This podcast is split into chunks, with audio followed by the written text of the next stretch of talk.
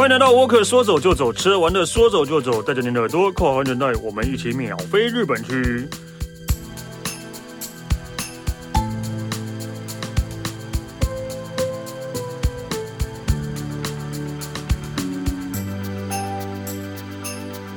嗨，大家好，我是史丹利啊、呃。这一集我们要聊的主题是我们都很熟悉日本景致，但是你不知道背后的故事。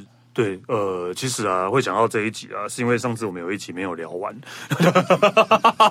是太太长了，聊不完了，然后所以就硬要再把它弄成一集，然后就是要跟大家讲一些你真的在呃，你可能很熟悉，但是你可能不知道它背后的故事。所以我们今天请到的是 Alan。Hello，Stanley 好，各位听众大家好，我是 Alan。对，对，因为上一集真的不知道是什么，然后聊到有一大趴都没有讲到，你看我们就是聊得太开心了。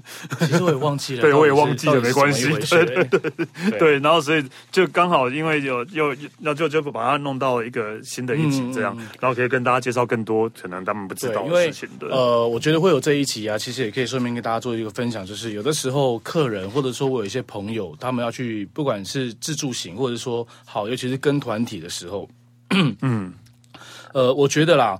导游在车上跟大家做一些所谓的说明，或者不管是历史背景或者景点的部分，在做一些所谓的说明介绍的时候，大家都在睡觉的，对，都在睡觉。但是我觉得会很可惜，对啊，因为其实如果你对于一个景点，或者说对于这个地方的历史背景，你已经先有一个了解，大概的了解的情况之下，你再去欣赏、再去参观那个地方的时候，其实你的感受会来的会更深刻，对，印象会更好。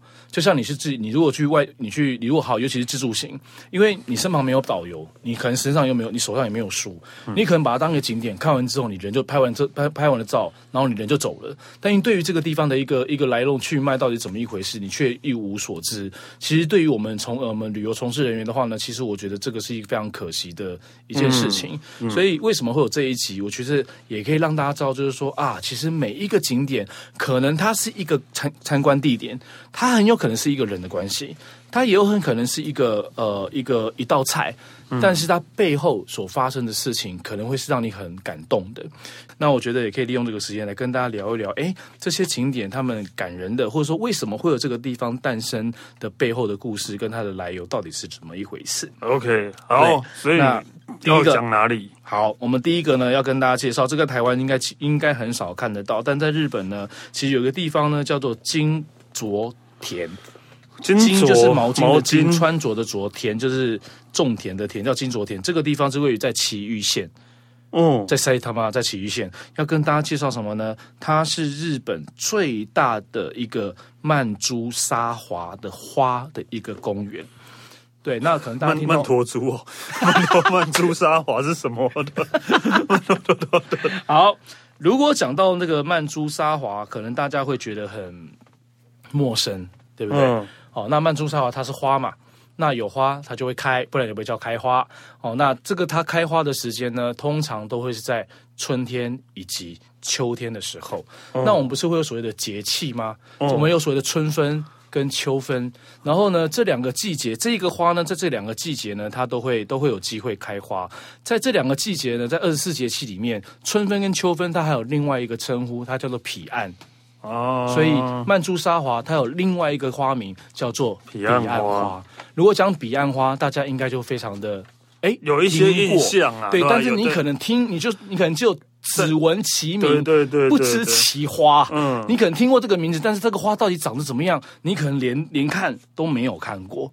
对，但是呢，在埼玉县的这个所谓的金川田的这个曼珠沙华公园里面，你可以看到占地占地非常非常的大，大概将近有五公顷，然后种了满满大概有五百株彼岸花，就在这一个地方。嗯、其实大家可以利用这个时间，你们可以上网去看，你们可以上网去 Google 一下彼岸花它长得怎么样。彼岸花它的花的造型非常的漂亮，是非常的野艳的，然后就是整个都是整个花色都是红色的。那大家可以想看看。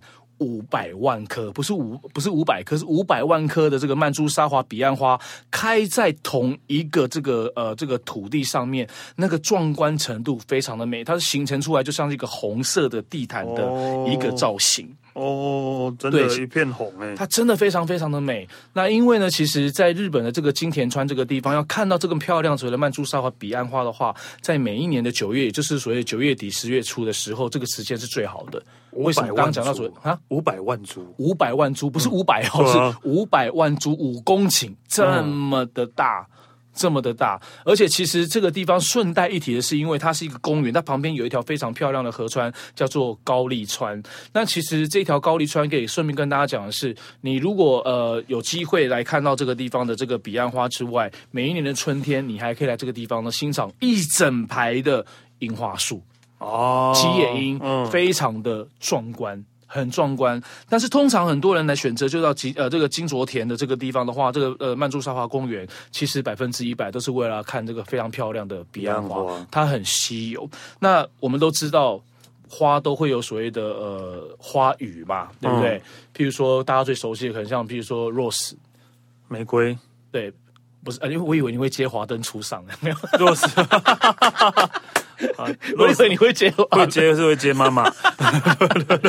好，如果我们讲玫瑰，就是大家就想到就是呃感情嘛。呃，其实我对我对花语完全不熟，日本人还蛮相信花语这一套。对对对，其实我对花语是完全不熟的。对，那因为呢，其实这个呃呃曼珠呃曼珠沙华就是彼岸花这个花语呢，它是花语非常非常的非常的多，而且早期之前其实呃在佛教里面，他们都会经都会利用这个所谓的彼岸花来做供佛的。一个动作，好，那为什么这个彼岸花会用在这个佛桌上用来供佛？其实等一下跟大家分享故事的时候，大家就可以就可以知道了。嗯，那其实，在亚洲比较有彼岸花比较比较比较多的，然后呢，每一个国家对于彼岸花的这个花语的解释的方法都很不一样。譬如说，中国对于彼岸花的花语，它介绍的是优美纯洁，甚至还有讲说它代表的是坚韧的，呃，这是所谓的不变的爱情。嗯，那如果到了日本的话呢，它是一个悲伤的回忆。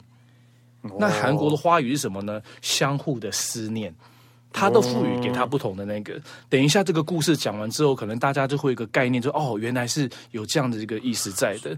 那其实有很，然后但是有一群人，有一部分的人，对于曼珠沙华，对于彼岸花呢，其实抱有一种有一种隔离感，就是啊，不敢亲近，不敢去。接触它，因因为啊，就上面就是提一下，就是呃，很多在那个日日日本的漫画、动画或者日剧里面，都把彼岸花当做是一个可能有啊有毒的，或是地狱的，但是是是象征，对对对，那你讲到重点了，对，没有错没有错，因为其实彼岸花的话呢，它其实通常都是为什么说会是在在佛教里面供奉？其实它有一个其中的一个层面，是因为它其实就是要给离开的人最后的一盏灯。因为在地狱的话呢，其实其实是非常的昏暗的，嗯，就是暗无天日的。但是呢，因为彼岸花它本身的颜色非常的野艳，很火红的关系，它呢就是会在所谓的，因为如果你有看那个佛经，它会有一个三途路，三途路其实就是我们、啊、我们的奈何桥，就是、对，就是这样子。然后它就是会在这三途路的两边，就是那个彼岸花就会开在那边。他希望能够借由这样的一个方式，让这些往生者能够陪他们走最后的一段的路，嗯。对，所以有很多人会对于彼岸花很介意的是，因为它是因它是冥界的花啊，对，它是冥界的花。但是其实这个彼岸花，它其实是非常有它的一个故事性的。你看我刚刚一讲，就是说我不为什么我为什么不讲彼岸花，我要讲它本来的名字叫做曼珠沙华。其实曼珠沙华它其实就是两个精灵的名字，那一朵红色的花。叫做曼珠，而开在那个花的旁边的绿色的那个叶子，它叫做沙华，所以有一个花妖跟一个所谓的草呃那个叶妖。嗯，那其实两个人是非常的相互恩爱的，非常相互恩爱。嗯、但是呢，这个呃天上的这个神明就赋予该一个任务，就是说，因为呢这个呃这个彼岸花呢，它其实是会召回人的死亡呃往生者的记忆，嗯，然后它又有毒。所以你不可以就让任何人去靠近这件事情，所以才会有这个所谓的花妖跟夜妖来看守这所谓的这个这个这个彼岸花，因为不能让一般人来亲来来亲近它。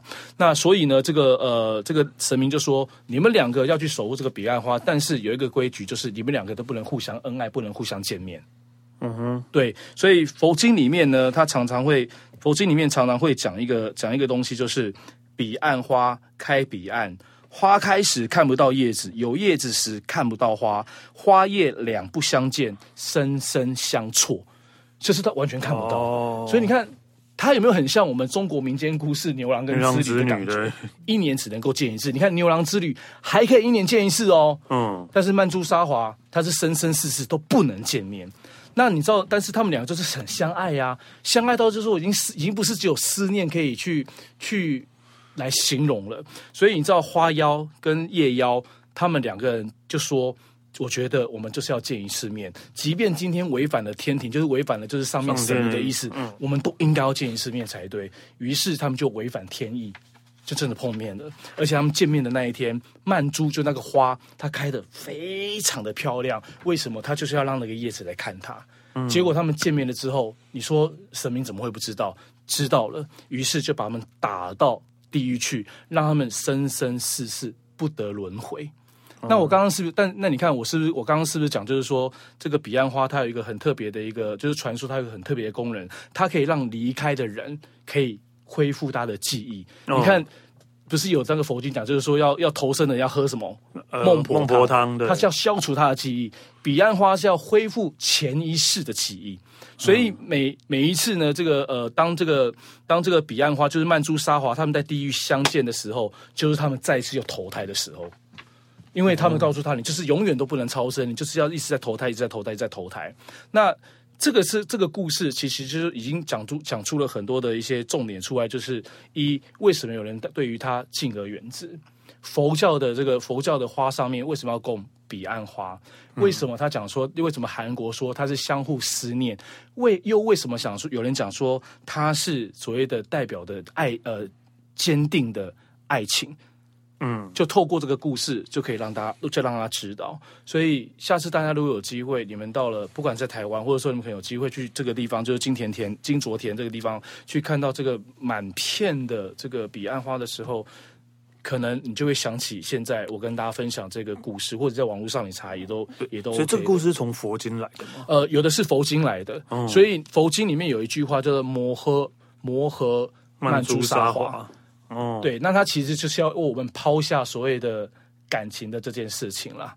对，然后我觉得可以利用这个中，利用这个刚刚讲到这个曼珠沙华，我顺便想跟大家讲到一个东西，我不知道大家会不会有共鸣哦。因为大家知道有一个香港有一个很大的一个很厉害，我自己很喜欢的一个巨星，一个一个歌手，就是梅艳芳。嗯，梅艳芳是不是有一首歌就叫《曼珠沙华》？好，好像有诶。对，他有一首歌叫《曼珠沙华》。嗯。你如果现在我现在讲完了，那你去想看看为什么梅艳芳要出一首歌叫《曼珠沙华》？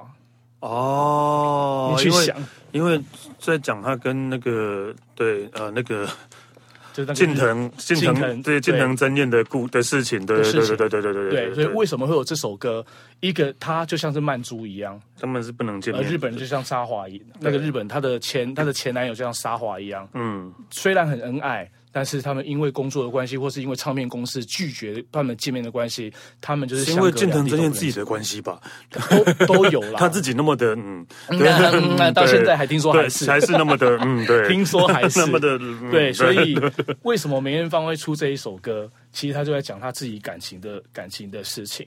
这是顺便跟大家带到的啦，所以我觉得曼珠沙华也好，或是彼岸花也好，其实它的背后的这样的一层的这个意蕴，以及它的花语，甚至我现在跟大家讲这个故事，呃，或许你们下次再看到这个景点的时候，哎，你可能就会有特别不一样的一个一个感觉。只是啊，虽然日本就是把它叫啊曼珠沙华或是那个彼岸花，可是在台湾的那个学名居然叫石蒜，对，石蒜，它叫石蒜科。对，就是石蒜，就是石头蒜头那个石蒜，对对石蒜，就差好多，差很多，差好多。没有，因为就看你的解读的方法是从哪边解读出来的啦。啊、因为佛经里面其实是有讲到这个，是有讲到这个东西。就曼陀珠跟沙罗曼蛇，还有一个人有唱过彼岸花啊 啊，啊还有一个人有唱过彼岸花，哎，好像有王菲啊。哦，那你再去想，为什么王菲要唱彼岸花？所以每一首，你看，我现在你看我讲讲故事歌后面。也有他的故事在，而且你知道曼珠沙华原曲是谁唱的吗？那曼珠沙华百惠哦，山口百惠先唱的，他唱完之后是梅艳芳翻唱他的歌的，然后才有他之后呃王菲去唱了彼岸花。OK，对，好了，彼岸花。到底是代表着 这这很坚定的爱情，坚定的爱情。对，我们可以用坚定的爱情，或是相互的思念。可能对于呃，我觉得就是男女之间的话呢，其实会给大家比较有正面的一个一个一个一个感觉，一个 image 可能会来的比较好一点点。嗯，对，所以第一个跟大家分享呢，是位于在这个日本的埼玉县金田京曼珠沙华公园的彼岸花，耶 Yeah、欸，超美的。好，我应该可以，下次可以去看。哎，去看去看，因为真的很值得。对啊，真的很棒。好，但开花的期间是什么时候？九月中，大概第三个礼拜。九月中到第三礼拜去会是最好的。哦。然后它的开花的花期真的比较比较短，就大概只有半个月到半个月左右的时间。九月中开始。对，而且你真的你去的时候，你只要看它的花开，对不对？嗯。你绝对看不到叶子的。啊。你绝对看不到叶子。沙华不见。然后当叶子长出来的时候。花不会在了，曼珠就不见了。对，没有错，曼珠都不见了。没错，很有趣哦，曼珠沙华。曼珠沙华。对，那再来呢，要跟大家介绍这个是我自己还蛮喜欢的，而且它真的是可遇不可求。你如果没有特地去排这个、啊、这个时间的话，你真的还想看还看不到。这个是现在在四国中国地区非常热门的其中的一个景点，叫做濑户内海艺术季。六期给了没有哎、欸。真的可遇不可求啊！他真的可遇不可求，因为他是每三年才有一次。哎，我记得是两年呢，三年，三年。OK，他第一年，它第一次举办是在二零一零年，所以今年二零二二年，因为其实本来今年还在观望，就是说到底要不要举办。嗯，对，然后到最后决定的是要办，对，所以今年是第五届。哦，今年是第五届，对，对，今年是第五届。那这个濑户内海艺术季的话呢，它虽然是三年一次，而且它每一次并不是说从年头到年尾，一年三百六十五天全部都有的，但是有期限的啦。对，对，它是有期限，而且它没有，它冬天绝对不会有，因为冬天季节是最不好的。对，所以它就是春夏秋。对，那通常这三个季节加起来，它开放的可以参观的时间大概是有一百天左右。嗯，像今天大，像今年好像有大概有一百零五天吧。大概一百零五天，嗯、那这个正确的所谓的这个它的参观的时间，在他们的官网上面呢，其实都标示的非常的非常的清楚。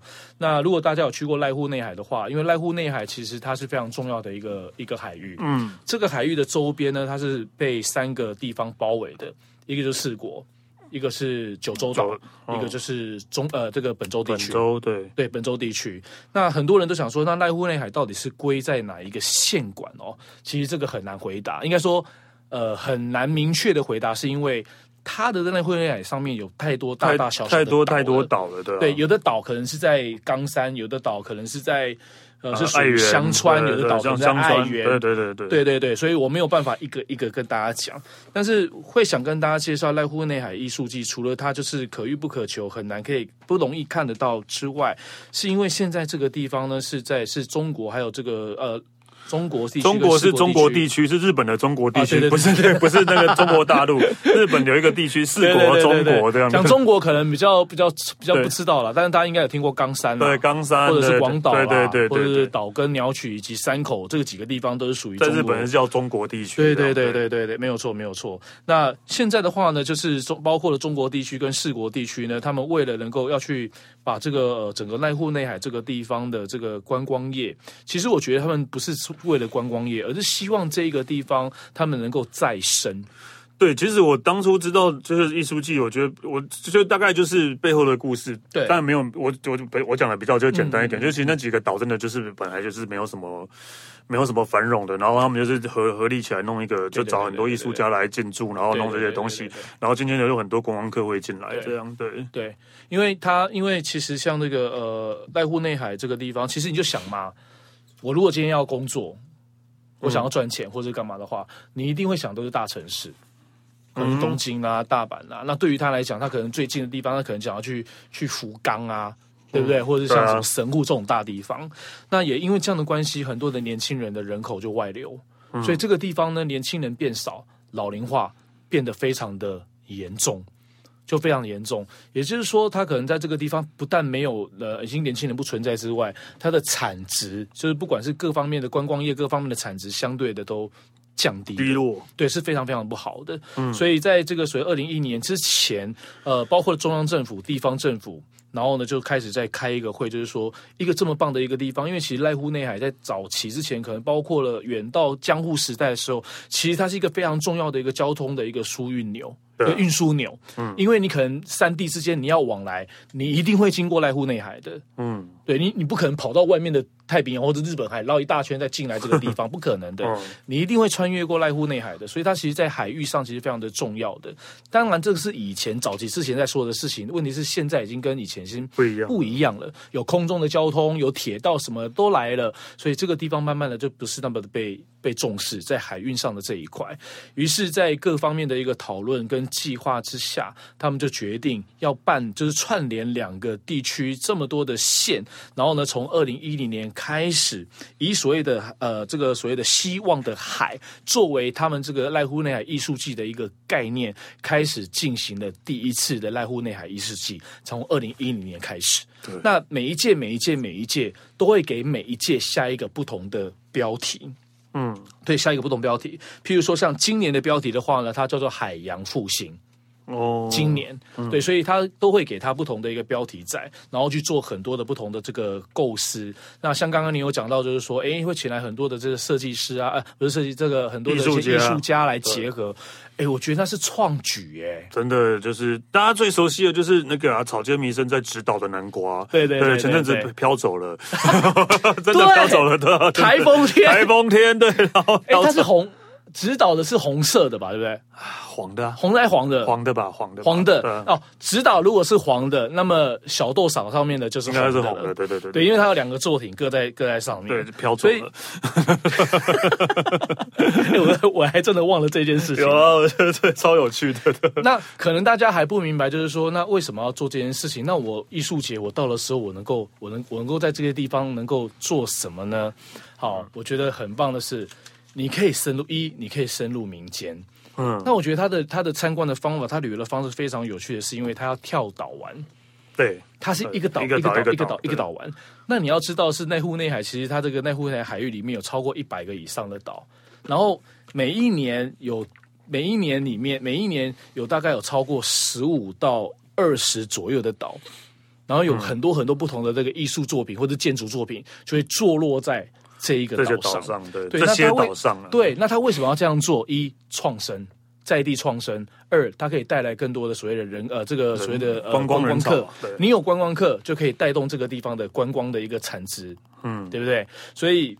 呃，譬如说，举个例好了，大家最熟悉的几个这个建筑师或者艺术家，譬如说，包括了大家很熟悉的安藤忠雄。嗯哼，安藤忠雄在直岛上面就有一个非常屌的、很棒的一个美术馆，叫做地中海美术馆。嗯，然后在整个濑户内海里面，也有唯一的一座，就是那个呃安藤忠雄设计的这个饭店，也是在指导这个地方，叫做 Benesse。嗯，非常的棒。然后另外就是刚刚 Stanley 有讲到的，就是那个草间弥生，嗯，那它是属于装置艺术，装置艺术的，对，它是坐落在小小豆岛以及直岛。另外一个是我自己个人很喜欢的，就是妹岛和世。哦、uh，huh. 对我很喜欢妹岛和世的这个这个作品。它除了有建筑师，有所谓的装置艺术之外，还有所谓的视觉的。嗯，那其实像去年跟今年，我们台湾也有非常优秀的这个艺术作艺术家，也有去参与了两届。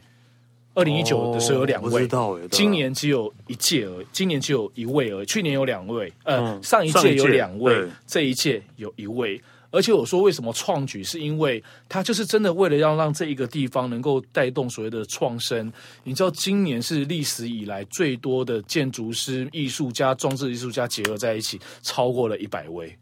哇，去年也不过才三十九哦。因为今年超过，大家都没办法出国啊，或许吧。但是，但是他的艺术家不是只有日本哦，哦是世界各地哦，世界各地。我有稍微的看过一下那个国家的国家数，大概有超过二十个国家。然后里面有一个名单有出现，我还蛮诧异的。我想说，他不是很著名的导演吗？那、嗯、怎么他会在那个名单里面？呃，北野武，诶，嗯。北野武是个艺术家啦，对，他是个艺术家，电影艺术家是不是？对对对，艺术家。但是因为他，因为我在网络上面，我就去看他的时候，我想说他会他会做什么作品，他也没有讲哎、欸。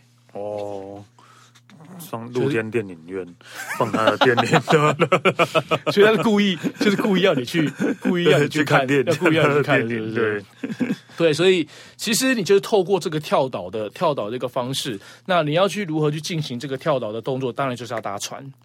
对，啊、对，那只要是艺术节开，你就可以去买所谓的一日票、一日票、两日票、三日票。你想要搭几次，你想要玩几个岛，只要在你的时间之内、你的排程之内，你就可以随心所欲的去玩。嗯，对，那因为。我刚刚讲的一百多个这个建筑师呃艺术家，他不是同一个在岛上哦，他在好分散在好几个岛上，他是分散在所有的会场，所以你就是要一直坐船，然后一直到下一个岛，一直坐船到下一个岛，然后你可以到这个岛的时候，你要移动的方式可能可以租脚踏车，对对对对，还有摩托车，租脚踏车或摩托车，甚至有的地方只要走路就可以了，对，然后而且你也可以不也就可以不用住在这个岛上，你反正就住在附近的。呃，四国呃，香川、爱媛啊、冈山、广岛都可以，对，你可以坐在那边就好，所以你也不用就就专门坐在岛上，很方便。而且他们船船班非常非常非常的多。嗯、那我觉得是，我觉得就是不管你上到上到哪一个岛，像曾经我有一次我到这个直岛，就是在艺术节的时候我们去直岛，我不但参观了就是安藤忠雄的这个很棒的地中海美术馆之外，嗯，再来是因为他们这个建筑师或者是或是所谓的这个装置艺术家或者是视觉的视觉艺术家，他们会结合当地的这个所谓的呃地方，可能它是一个田。可能是一块田，嗯，可能是已经一个破烂不堪的一个木房木造的房子，或是再平凡不过的所谓的这个民宅，然后跟这些艺术家做结合，让他有一种再生的一个感觉，嗯、就是把这个东西啊、呃，这些这些看不起眼的东西，呃，不起眼的东西，跟艺术呢做了一个再一个结合，赋予它另外一种生命，那种感觉，啊、我觉得冲突性非常的，对我来讲非常的大。很大很大，因为我觉得濑户内海艺术季这个怎么讲，就是你除非你是真的是喜欢艺术的人，不然的话，你第一次、第二次去日本也不会选择这样的地方。但是，嗯。真的很喜欢日本或是很常去的人，对，一定都会去濑户内海艺术祭。这个就算我没去过，我也是每年每次都会想要去，对啊，就是很难排到而已的。因为大家都想说去去四国，去四国跟中国不就是走那些就是很固定的那些景点啊什么的。但是其实对于我来讲，我觉得濑户内海艺术祭是真的。如果你对于四国地区不好，应该说你对于日本这个旅游或者对于日本的一些一些艺术的东西，如果你真的有兴趣的话，我觉得濑户内海是你绝对真的不能错过的一个地方。对，而且就是而且就是如果。艺术季不是艺术季期间，它那些有些那个装置艺术还是会常设在那边。哦，对对对，就像刚刚讲的南瓜，就是，有的是固定的啦，对，固定常设在那边，常态。对对对。那有一些就是每一季、每一届、每一届、每一届，他会找不同的这个艺术家来，然后就是他会做一些做一些变换跟跟动的。嗯。那他们为了要去就是 push 要 promote 这样的一个艺术节，其实他们每一次在拍那个海报的时候，他们其实他都还是会找。比较有知名度的人，或者是比较有知名的这个作品，作为他们海报的一个一个形象。譬如说，可能大家很熟悉的就是安藤忠雄啦，甚至像草间弥生也曾经做过他们这个海报形象的上面的那个那个模特那个人物。对对对，不然就是一颗就是刚刚讲到的南瓜，红色南瓜点点的南瓜，也是曾经也是海也是一届的海报。嗯。那今年的海报很特别的是，因为他们就是希望能够所谓的复兴复兴这个濑户内海的这一块，所以他们就不。找所谓的知名的人，他们今年的这个海报呢，走的非常的草根性很重的，很接地气的。他们在岛上呢，寻寻觅觅呢，找了好像是五位的阿公阿嬷哦，作为他们海报的主题。对，这是很接地气，让大家知道，就是说，其实还是有这样的一群人在守护的这一块土地，让大家能够透过这样的一个方法，能够再一次的来，能够回来这个这个这个土地来爱这块土地，让这块土地不要因为这是时代或者是所谓的一个文明的一个侵入，然后大家遗忘了它。OK，对对啊，就是今年啊、呃，因为今年的濑户内海的艺术季。或许可能的话，秋天的那一段应该可以，哦、可以去吧？对 对对，应该是希望九月到十一月，或许希望的可以去吧？哦、去对对，应该是这样的，对啊。但是，对，因为错过了今年，你要再等三年了。对，他如果今年没有去看，又要等三年，又要等三年，就看不到了。人生有多少个三年？是干嘛？突然感伤了起来的？不会啊，我就就是觉得，就是说，因为它的稀有的关系，所以我觉得我们就是更要更要把握机会去接触这一块很棒的这一块土地。所以第二个跟大家分享的就是濑户内海艺术祭，它的背后的故事到底是是怎么一回事？OK，对，好。那再来的是第三个，哎，也是在也在濑户内海，哎。嗯哎，一样的地方哦，也是在濑户内海哎。嗯，这个地方跟大家介绍呢，叫做天使步道。哦，我知道，我知道。其实它真的是一个很拔辣的一个景点，我要怎么跟大家讲？哎，其实澎湖也有啦，真的吗？类似的，哦，类似的。好，大家可以上网去 Google 小豆岛，然后呢，天使步道。那这个天使步道呢，其实讲的比较直接一点，就是它就像是一个呃海面上。退潮之后会浮现出来的一个沙丘，对对对，对一个沙丘的一个一个步道。那这个地方是很多的恋人情侣，嗯，通常都会来朝圣的啦。嗯、对，那来这个地方朝圣有两个目的：一要在这个地方写下一个，要怎么讲？很像是一个。誓言，对一个誓言或者一个许一个许愿吧，嗯、对，然后挂在那个地方，希望两个人恋爱能够成成就。第二个的目的呢，就是希望能够走对这一段路之后，同时在那个地方要敲响一个叫做恋爱的钟。哦，对。但是很多人到这边就是说，为什么这个地方叫天使步道？对，嗯、那它一样的，它就是有一段故事在。那当然，故事的真实度到底是真还是假？大家都把它当成一个故事来听嘛，因为很多的景点它就是因为故事的关系，然后不是这个会不会他们自己为了吸引观光客去，然后自己乱掰的故事、啊？呃，是不是？我不敢，我不敢，我不敢去。那 但是我们去那边，其实当地人他们自己都会讲。哦，当然要骗你们，当地人都来了，当地人都会说了。OK，那我觉得多了一份，反正就多了这样的一个故事的一个故事的一个叙述。大家走这个天使步道的时候，或许就可以增加两个人对于爱情的一个信念吧。嗯，OK。那听说呢，当时就是在这个战乱时间、战乱时间的时候，这样呃，我们都知道很多的西方的文化，西方文化就是在世界各地就慢慢慢的各国就受到影响，当然日本也不例外。那听说当时呢，就是有一个国外来的一个传教士。他呢，就是来到了这个小豆岛的这个地方来做传传教。那在这边呢，就遇到了一个日本的一个女孩子，两个人因为相识之后又相爱。那因为这个传教士在小豆岛在这个地方待的时间其实非常的久，终于有一天，虽然两个人的爱情非常的坚定，非常的好，但是呢，这个当有他当有一天呢，这个传教士他收到了一个消息，他必须要返国了。也就是说，他在小豆岛这个地方的这个全部呃传教的这工作责任已经到了一关，你你必须要回去了。那当然，对于男生跟女生来讲，其实都非常的不舍，很舍不得的。嗯、女孩子是希望这个传教士就是她男朋友不要离开，不要离开，不要离开。但是呢，碍于教会的这样的一个安排，她还是必须要听取这个教会的这样的一个一个安排跟命令。她呢，还是非常的。不舍得做了很大一个决定，他就必须要回到他的国家。然后有一天呢，这两个人呢，就在这个呃，刚好在有一天，他们走到这个天使步，这个沙丘步道的时候，这个女的就突然回头，就看着她的这个男朋友，跟这个传教士讲说：“如果这一次你离开的时候，那么我下一次什么时间才有机会可以再看到你？”嗯哼。这个传教士就说：“等你哪一天，你下次再来，又遇到了这个沙丘，又再次浮现出来，然后你看到这个沙丘浮现的时候，你就拿起了这个旁边的这个贝壳，排出十字的一个造型。那么，你会，那么我们离我们两个人见面的时间就会越来越近了。”但。那说 OK，我明天马上排啊。那沙丘一天两次出现啊，对吧？那不能马上。你很讨厌哎，你要破坏，你要为什么破坏我讲故事的那个那种气氛跟氛围？然后呢？然后我当然知道也可以立刻排啊，好感人哦，对不对？但是他就是要让让你知道，就是说要做这件事，做这件事情不容易，因为你要知道他，比如说可能他这个这个沙丘什么时候会出来。他什么时候会退潮？什么时候会是涨潮？他可能就是一种可遇不可求。他要告诉你，就是说，一个好的一个爱情，要去寻找一个这么好的一个爱情，其实是不容易之外，同时还要去经营它，要去兼顾这个爱情，相对的也是非常困难的一件事情。所以才会透过这样的一个方式啦。哦、对，那当然。你讲的也没有错啦，你讲的也没错啊！立刻在海边，然后拿出贝壳，摆出十字，当然是随时可以做的事情啦。没有啦，就就 OK 了，就是有一个这样背后的故事，才有吸引你去的呃动力。对，然后你去那边就哇，然后自己这边排十字这样。对对对。但是真的，现在有人去那边，他就是会在那个地方会捡贝壳。嗯嗯，对，然后就是做，不是只有不是只有观光客哦，是连日本他们外来或当地人，他们还是一样会做这件事情。然后他们就会从这个沙洲的这一端走到另外一端，然后就去买去买那个绘马，因为那边有一个神社叫变天神社，然后写绘马就是要绘马就是。一个板子，然后是要把我们的愿望啊什么的写上去。对，然后你写好之后挂在那边，表示就是说希望神明能够帮你让这个所谓的愿望能够能够实现。实现。对，然后再回头过来呢，再去敲那所谓的恋爱之钟。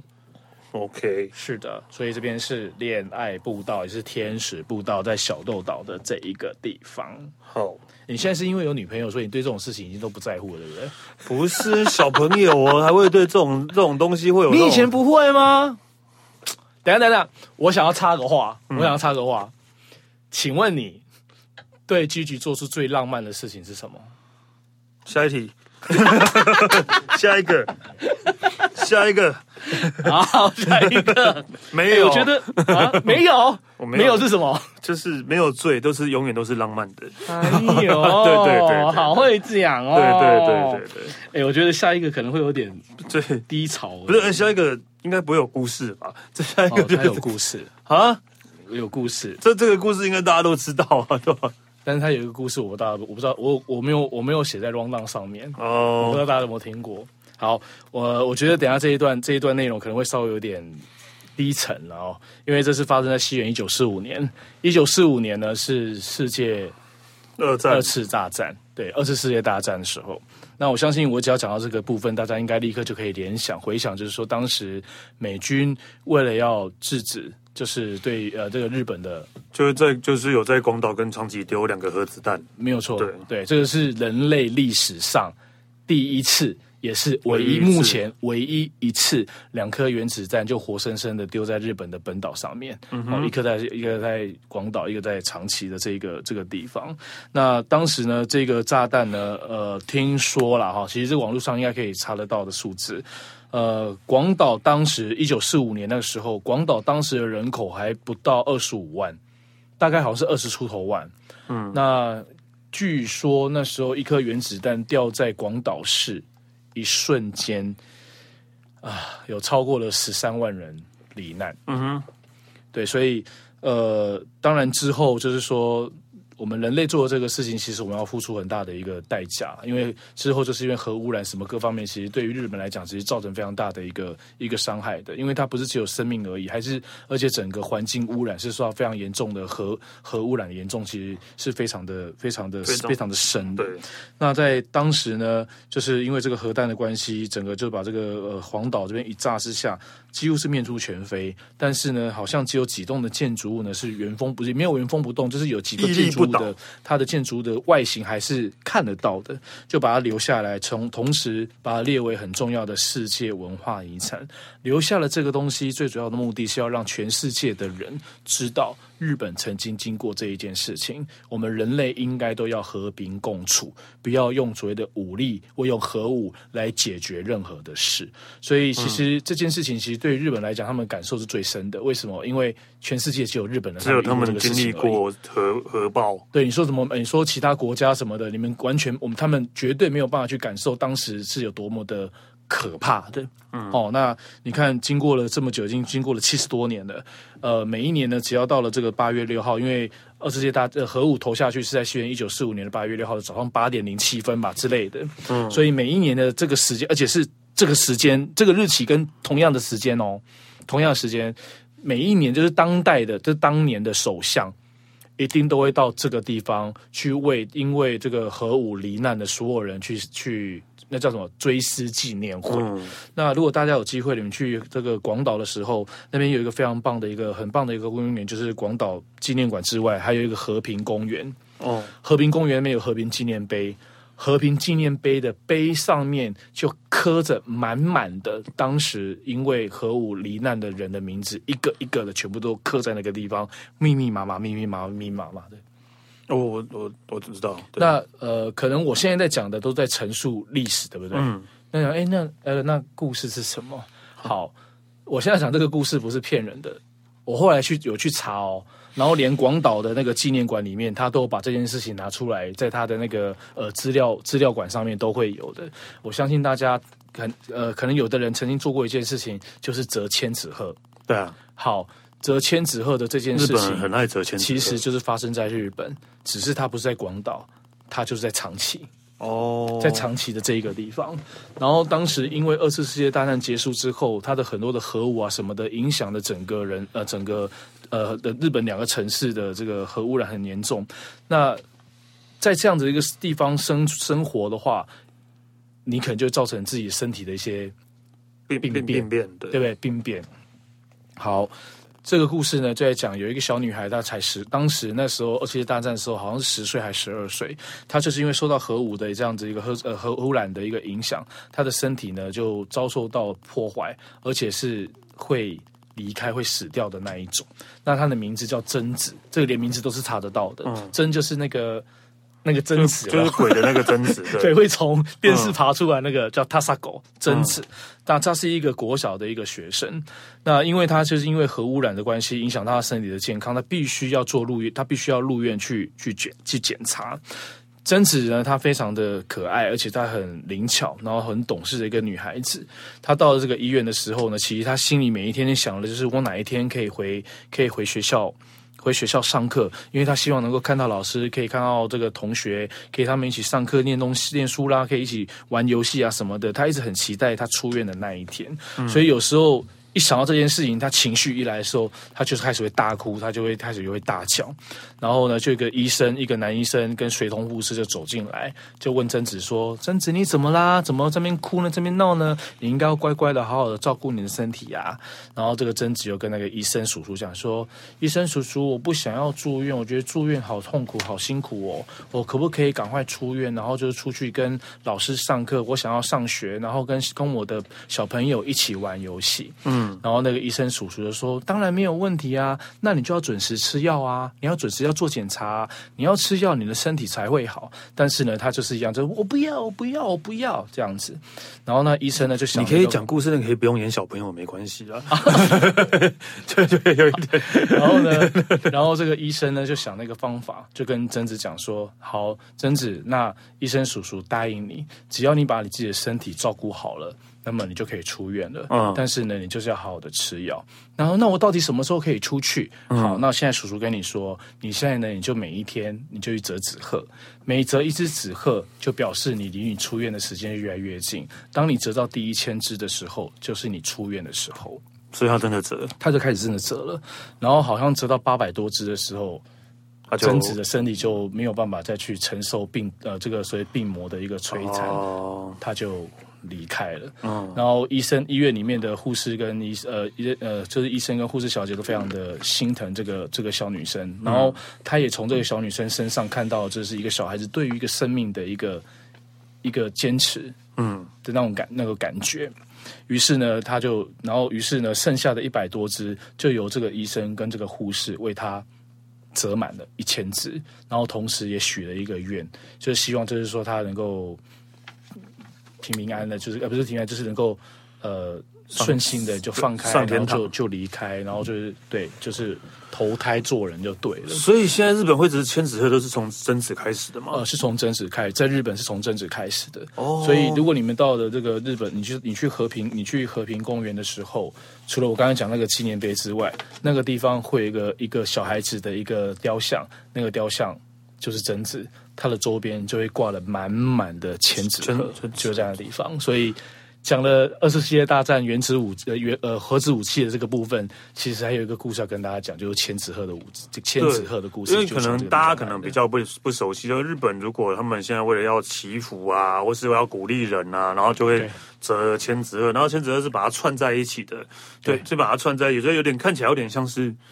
窗窗帘吗？珠帘对 那个类似，有点像珠帘那种感觉。对，然后原来才是从那个时候开始的而已，就不到百百年，不到百年的，不到百年啊，就大概七八十年。我以为是他们古代之后，古代流传下来的一个习俗，是就不是原来是近代的事情，而且它是真的，就是有这个故事在。OK，对，所以跟大家分享，就是你看，原子武 二次世界大战也带出了一个这么大家比较少知道的一个千纸鹤的故事，就是从这个地方来的。对，其实，在那个呃呃战争的时候，真的会有很多其实呃很多比较令人悲伤的故事。但是因为这样的故事可以延续延续下一个延续出一个呃习俗嘛，算是现在算是习俗了。对，折千纸鹤祈福，我觉得也是一个好事啦。对啊，对啊，就贞子小朋友真的就是为大家带来了一个他他的他的行为，真的就是已经细水长流，然后影响到一直影响到现在日本的对现在的每一个人了。所以我觉得这是一个很好的故事，很棒，也是一个很好的结尾。其实日本有很多，其实日本有很多的地方都有这样子的，大家就是大家不为人知的一些故事背景在了。对对，下次大家出国旅游的时候，不管是你跟团听导游讲事情，或者是你可能事先先调查，先知道一些讯息什么的，其实我觉得对于你去参观一个地方吃一样会更有感觉，都会更有感觉。对，真的会更有，是有加分的分数的。对，就像贞子刚刚贞子小朋友的故事，都比那个传教士的故事好太多了。不要 这样。OK，传教士的故事是浪漫的，浪漫唯美的，我赶快，对，我赶快，对，唯美的。OK，好了，谢谢 Alan，谢谢史丹利。啊，那个沃克说走就走，吃的玩的说走就走，下次见喽，拜拜。